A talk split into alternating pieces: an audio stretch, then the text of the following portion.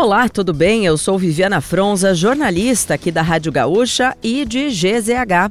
Não conseguiu acompanhar as principais notícias de hoje, segunda, 10 de julho?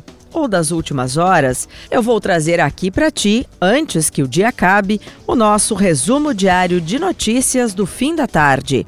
Oferecimento Resfriar Climatizadores, geladeira portátil Resfriar, sua companheira em qualquer lugar. O número de mulheres encarceradas no Rio Grande do Sul aumentou 25,14% nos últimos cinco anos. O dado registra o dobro do aumento entre os homens, que foi de 12,53%. A maioria das mulheres presas está envolvida em crimes relacionados ao tráfico de drogas, e esse aumento pode estar ligado ao endurecimento das ações policiais nesse tipo de delito. As prisões femininas têm melhores condições de acolhimento, o que pode resultar em maior tempo de permanência no regime fechado. Em contrapartida, as mulheres representam apenas 5,8% da população total de presos no estado, com 2.494 detentas, em comparação a 40.353 homens.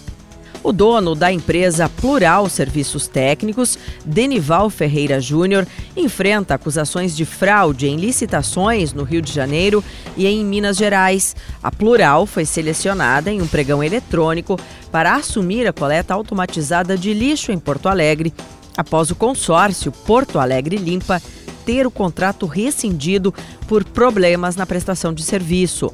Denival é réu em casos relacionados a fraude e superfaturamento em contratos públicos. O contrato ainda não foi assinado, pois a Plural formou um consórcio com outra empresa que precisa ser regularizado.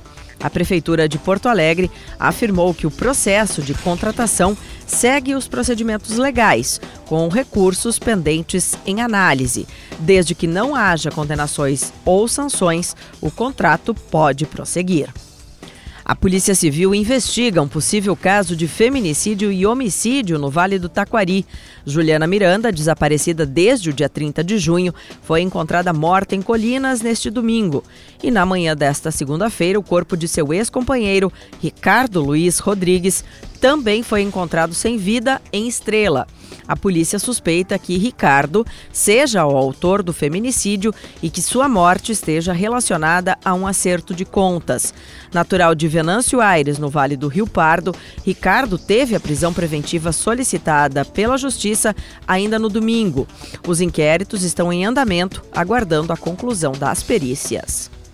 A Organização Meteorológica Mundial anunciou nesta segunda-feira que, desde o início dos registros oficiais, a primeira semana de julho foi a mais quente até agora, apesar dos dados serem provisórios.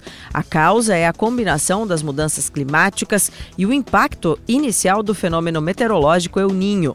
Em junho, a temperatura média do planeta ficou em 16,51 graus Celsius, segundo dados do Copernicus.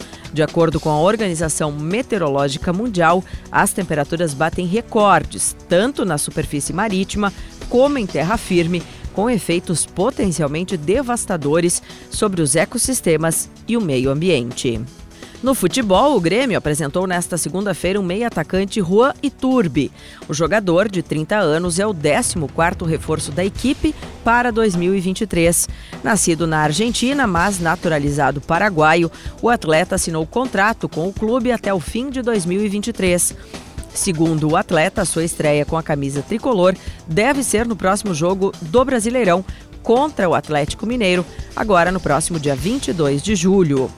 Já o Internacional terá reforços para a próxima rodada do Campeonato Brasileiro após perder para o Fluminense no final de semana.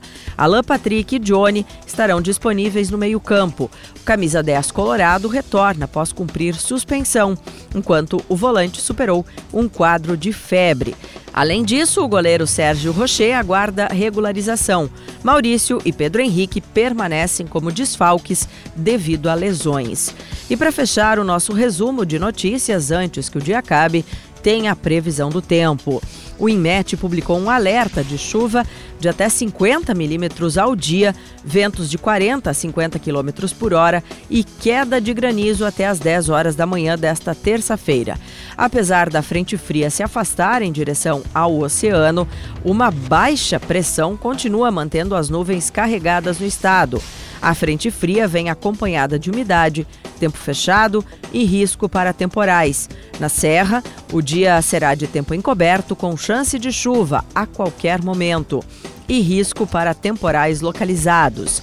São José dos Ausentes registra mínima de 10 graus, enquanto a capital gaúcha registra mínima de 14 e máxima de 17 graus. Se quiser saber mais sobre algum desses assuntos e muitos outros, além dos nossos colunistas, áudios e vídeos, é só acessar gzh.com.br ou o aplicativo de GZH. Amanhã a gente volta aqui antes que o dia acabe.